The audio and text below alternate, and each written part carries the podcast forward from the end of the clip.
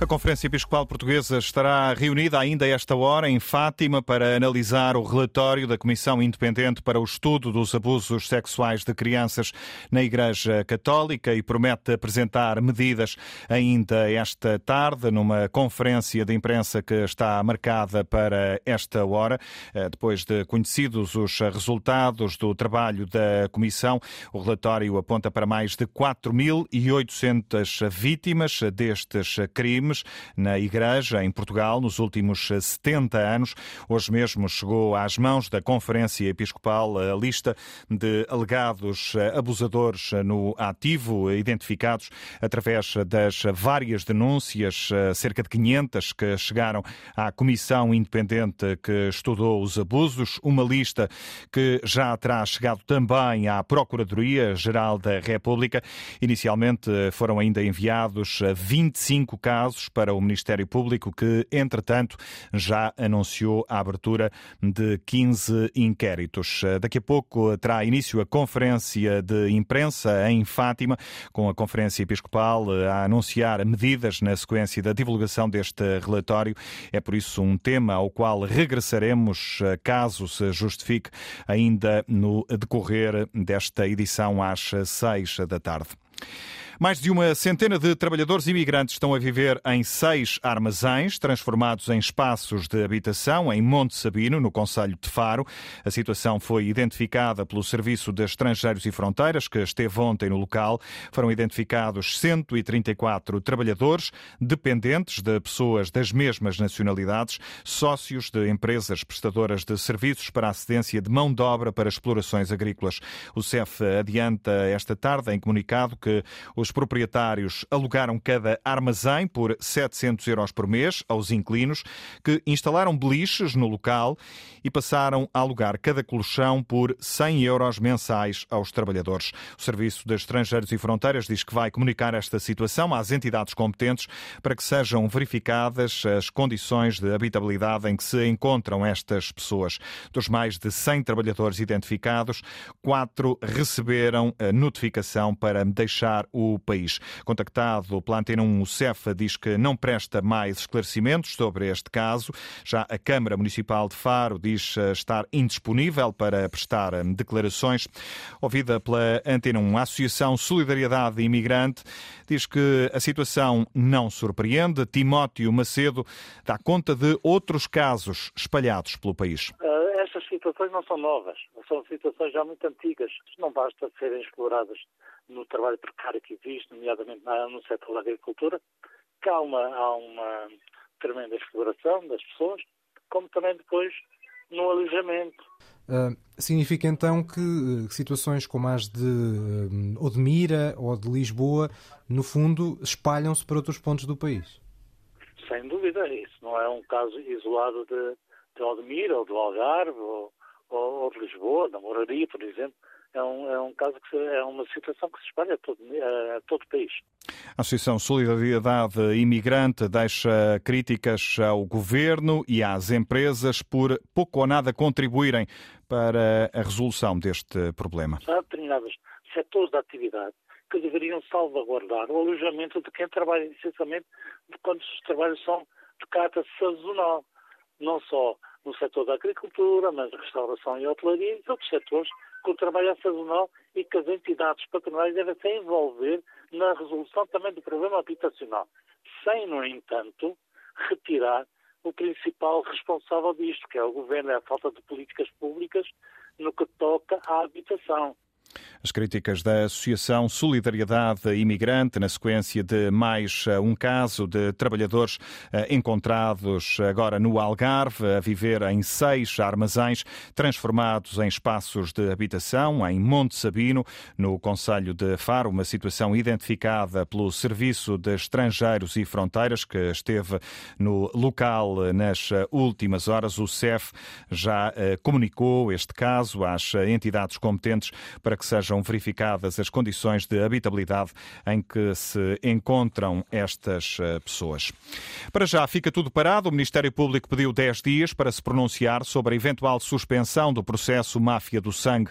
O juiz de instrução, Ivo Rosa, deixou hoje cair as acusações de corrupção e branqueamento de capitais. E como os crimes que restam não têm penas superiores a 5 anos, Rita Soares, o caso pode nem sequer seguir para julgamento. Caiu a corrupção e caiu o branqueamento. O juiz Ivo Rosa decidiu não pronunciar por estes crimes os arguídos do processo O negativo, também conhecido como máfia do sangue. O ex-administrador da Octafarma, Lalande Castro, e o ex-presidente do INEM, Cunha Ribeiro, foram pronunciados, mas por falsificação do documento, por concessão e por recebimento indevido de vantagem. O juiz pronunciou ainda a médica Manuela Carvalho, também por recebimento indevido. Contas feitas, dos sete arguídos acusados pelo Ministério Público, ficaram apenas três, mas ainda não é certo que haja julgamento, isto porque os crimes em causa podem levar a uma suspensão provisória do processo. Trata-se de um meio previsto na lei para crimes com penas de prisão até cinco anos e que permite que os arguídos não sejam julgados mediante o pagamento de uma obrigação. Um caminho que as próprias defesas tinham já solicitado. O Ministério Público pediu 10 dias para analisar esta posição, um pedido que o juiz Ivo Rosa aceitou. Para já fica tudo parado. O Ministério Público pediu 10 dias para se pronunciar sobre a eventual suspensão do processo Máfia do Sangue. O juiz de instrução, Ivo Rosa, deixou hoje cair as acusações de corrupção e branqueamento de capitais imputadas a vários arguídos. Retoma agora o tema de abertura desta edição às 6 da tarde. A Conferência Episcopal Portuguesa esteve reunida em Fátima para analisar o relatório relatório da Comissão Independente para o Estudo dos Abusos Sexuais na Igreja nos últimos 70 anos. A Igreja Portuguesa prepara-se para anunciar eh, algumas medidas numa conferência de imprensa que eh, começará dentro de instantes em Fátima. Vamos eh, agora sim para Fátima, onde está a começar a conferência de imprensa da Conferência Episcopal Portuguesa, hum, que esteve hoje reunida para analisar o relatório relatório da Comissão Independente para o Estudo dos Abusos Sexuais na Igreja. Decidiu a criação de uma comissão independente que estudasse a realidade dos abusos sexuais de crianças no seio da Igreja Católica em Portugal.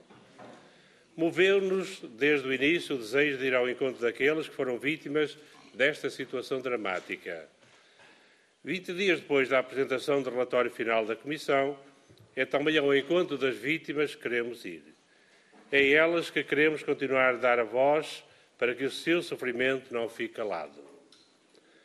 Reiteramos o nosso profundo agradecimento a todas as vítimas que deram o seu testemunho ao longo do último ano e, em muitos casos, a um silêncio guardado durante décadas. Sem vós, não teria sido possível chegar ao dia de hoje. Obrigado. Queremos também deixar uma palavra de coragem a todas as vítimas que ainda não guardam que ainda guardam a dor no íntimo do seu coração, para que possam dar voz ao silêncio. Estamos disponíveis para acolher a vossa escuta através de um grupo específico que será articulado com a equipa de coordenação nacional das Comissões Diocesanas de Proteção de Menores e Adultos Vulneráveis. É com dor que novamente pedimos perdão a todas as vítimas de abusos sexuais no seio da Igreja Católica em Portugal. Este pedido terá um gesto público no próximo mês de abril, aqui em Fátima, no decorrer da próxima Assembleia Plenária. Reafirmamos também o nosso firme propósito de tudo fazer para que os abusos não se voltem a repetir. Como sinal visível deste compromisso, será realizado um memorial no decorrer da Jornada Mundial da Juventude e perpetuado posteriormente no espaço exterior da Conferência Episcopal Portuguesa. As feridas infligidas às vítimas são irreparáveis. Garantimos que, se o desejarem, terão o nosso acolhimento e disponibilizaremos o devido acompanhamento espiritual, psicológico e psiquiátrico. As estruturas já existentes, criadas em cada diocese e a nível nacional, serão o local para acolher e acompanhar e as dioceses assumem o firme compromisso de dar todas as ajudas necessárias para que tal aconteça. Nunca enjeitaremos as nossas responsabilidades e comprometemos ainda a encetar contactos com as instituições que já estão no terreno para sermos parte da resolução desta problemática que é transversal a toda a sociedade. Manifestamos a tolerância zero para com todos os abusadores e para com aqueles que, de alguma forma, ocultaram os abusos praticados dentro da Igreja Católica e reconhecemos a necessidade de estruturas concretas para o seu acompanhamento espiritual, pastoral e terapêutico. A lista com o nome dos alegados abusadores, hoje entregue pela Comissão Independente ao Presidente da CEP e dirigida às dioceses e aos Institutos de Vida Consagrada, terá o devido seguimento por parte dos bispos diocesanos e superiores maiores, segundo as normas canónicas e civis em vigor. Reconhecemos o trabalho imprescindível das comissões diocesanas e da equipa de coordenação nacional e propomos que sejam constituídas apenas por leigos competentes nas mais diversas áreas de atuação, podendo ter um assistente eclesiástico. São valiosas estruturas da Igreja em Portugal, agora mais aptas a responder à problemática dos abusos de menores, nomeadamente no que respeita à prevenção, formação e acompanhamento, contribuindo assim para um ambiente seguro nos espaços eclesiais. Agradecemos o trabalho da Comissão Independente pedido pela Conferência Episcopal Portuguesa, que tinha desde o início objetivos e prazos definidos. As conclusões e sugestões apresentadas estão a ser tidas em conta e faremos tudo o que for necessário, com firmeza, clareza e determinação, para uma cultura de cuidado e proteção dos menores e adultos vulneráveis.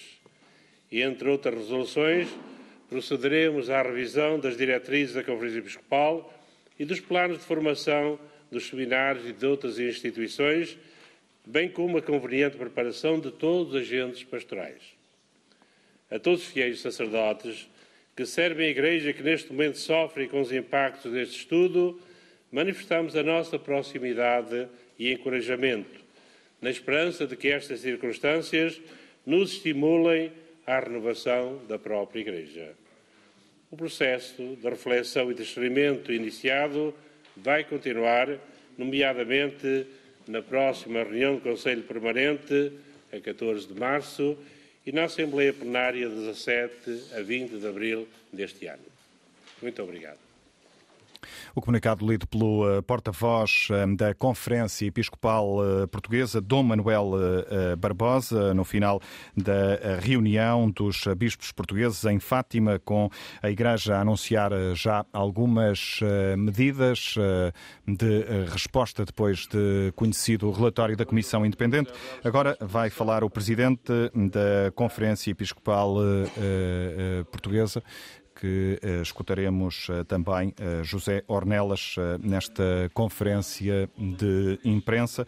Fica para já esse destaque para um pedido de perdão a todas as vítimas, com a Igreja a garantir que está disponível para dar acompanhamento psicológico e psiquiátrico às vítimas e a prometer uma revisão dos planos de formação nos seminários. Algumas das medidas que eh, foram apresentadas eh, há instantes eh, pelo porta-voz da Conferência Episcopal Portuguesa, Manuel Barbosa, que ouvimos no final da reunião dos bispos portugueses em Fátima. São medidas que, por certo, o presidente da Conferência Episcopal Portuguesa, José Ornelas, detalhará agora de seguida nesta conferência de imprensa que entrou numa fase de perguntas depois de uh, o porta-voz uh, da conferência, Manuel Barbosa, uh, ter lido durante vários minutos um comunicado que saiu hum, desta reunião da Conferência Episcopal Portuguesa. Vamos ouvir foi, Dom José Ornelas. Já foi mencionado no próprio, no próprio comunicado, é que nós não, não estamos no fim de um processo Estamos a passar página do relatório para agora a atuação concreta.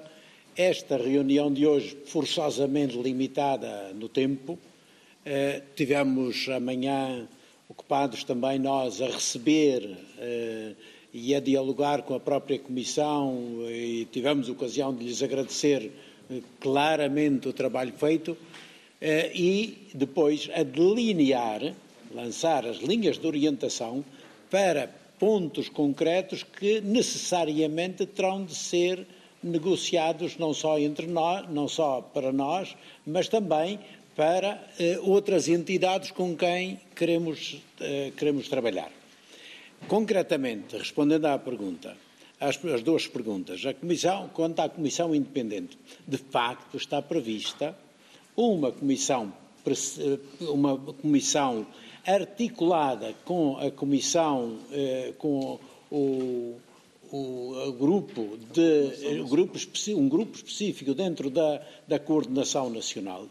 E é do mesmo jeito que nós tínhamos agora, só que nós tínhamos uma comissão independente que dava conta, que era articulada diretamente com a Conferência Episcopal. Nós, eh, e a Comissão, nós temos uma, tendo uma Comissão Nacional, é, essa Comissão terá forçosamente, pela sua Constituição, e evidentemente é preciso, ela foi apenas anunciada agora, mas é preciso que agora deixe ao seu ao terreno, eh, pelas pessoas que, que a caracterizam e pela, e, pelo caráter institucional que vai ter, a, a Comissão terá o caráter de uma independência, mas o ponto de comunicação direto será com a, com a, com a, a coordenação eh, nacional. Evidentemente que a Conferência Episcopal está por trás, mas a metodologia que se revelou eh, muito apropriada com a Comissão, que foi nomear alguém e uma comissão que constitui uma comissão, veremos agora qual é o, o seguimento que isto tem, mas terá de depender das pessoas. Mas esse é o nosso objetivo, é esse. Que tenha credibilidade perante as vítimas, porque isto de, de, uh, destina-se fundamentalmente às vítimas, que tenha credibilidade as, perante as vítimas para acolher o testemunho delas. E essa comissão será constituída por quem? Exatamente. Se nós se nós, como fizemos com a outra comissão, se nós já determinássemos tudo, também esse caráter de independência poderia ficar comprometido. Será uma, algo que teremos de, de, de, ver como e quem, porque esta é a orientação de hoje, é exatamente criar uma comissão dessas. Do mesmo modo, eu creio que o modelo que nós tivemos, virtuoso que tivemos com esta comissão, pode ser modelo para a próxima. Pessoas que não fazem parte da hierarquia da Igreja. Ah, sim, claramente não é de parte da, da hierarquia da Igreja, isso é claro.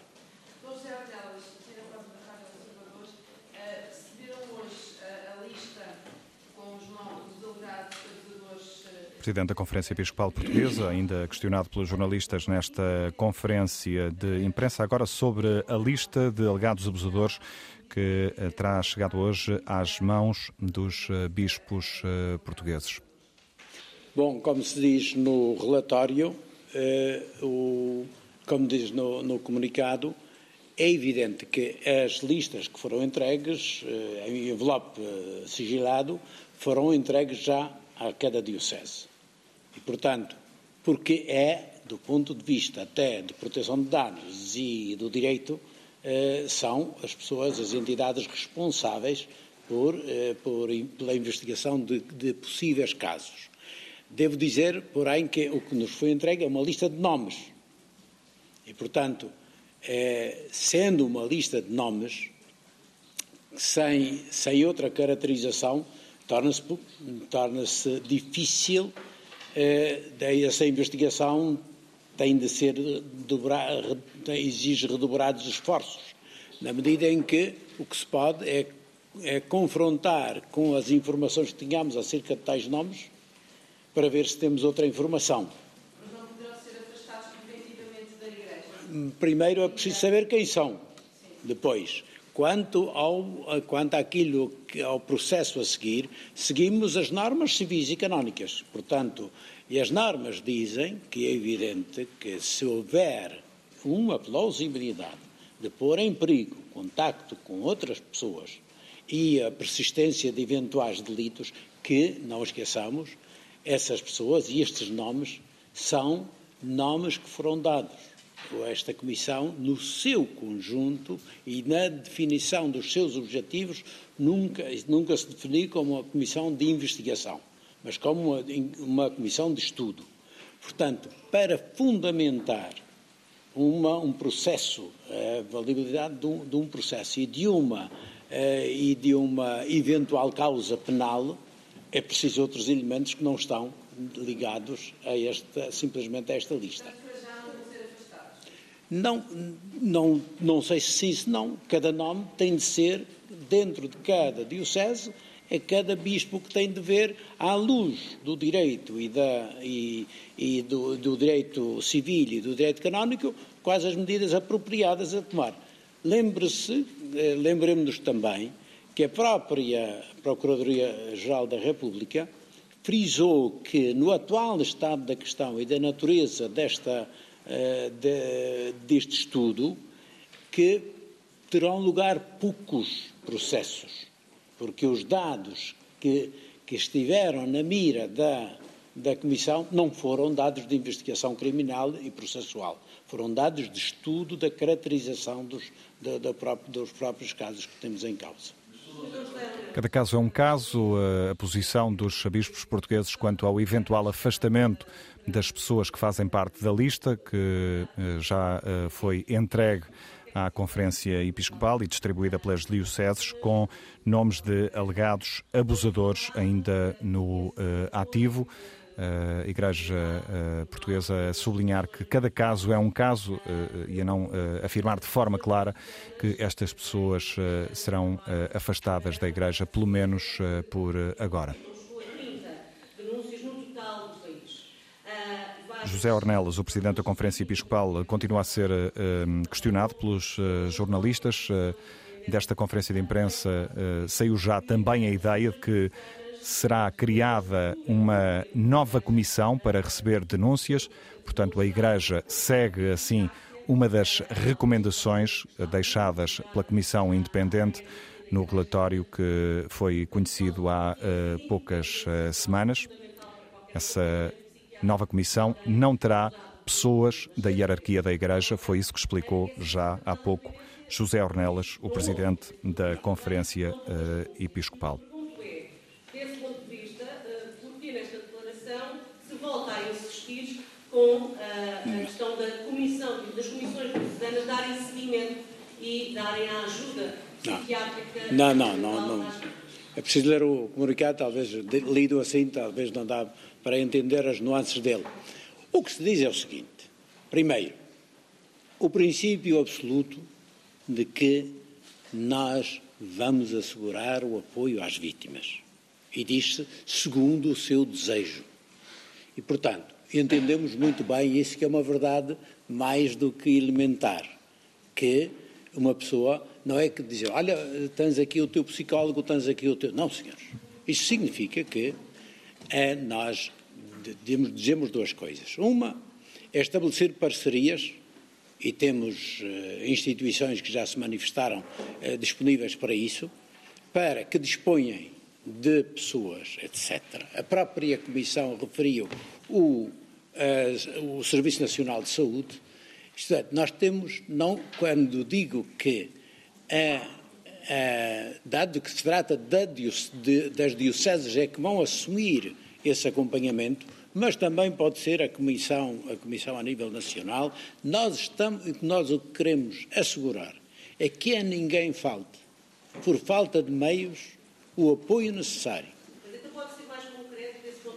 o presidente da Conferência Episcopal eh, Portuguesa, José Ornelas, eh, ainda nesta conferência de imprensa em Fátima, já eh, ficaram as essenciais medidas que a Igreja prometia, depois de conhecido o relatório da Comissão Independente para o Estudo dos Abusos Sexuais de Crianças na Igreja Católica em Portugal nos últimos 70 anos. Já lhe dei conta há pouco dessa ideia de avançar com uma nova comissão para receber denúncias. Essa tinha sido uma sugestão deixada pela Comissão Independente. A Igreja Católica a prometer também a disponibilidade para acompanhar em termos psicológicos e psiquiátricos as vítimas. Será construído ainda um memorial no decorrer da Jornada Mundial da Juventude que vai decorrer em Lisboa no próximo mês de agosto. Esse memorial ficará depois num espaço exterior da Conferência eh, eh, Episcopal, eh, com a Igreja a prometer agora tolerância zero para todos os abusadores e também para os que encobriram os crimes ao longo destas décadas. Ficou ainda uma outra indicação, vão ser revistas as diretrizes da Igreja e também os planos de formação dos seminários e de outras instituições, assim como a preparação de todos os agentes pastorais. Este é um tema que continuará em desenvolvimento ao longo da tarde informativa da Antena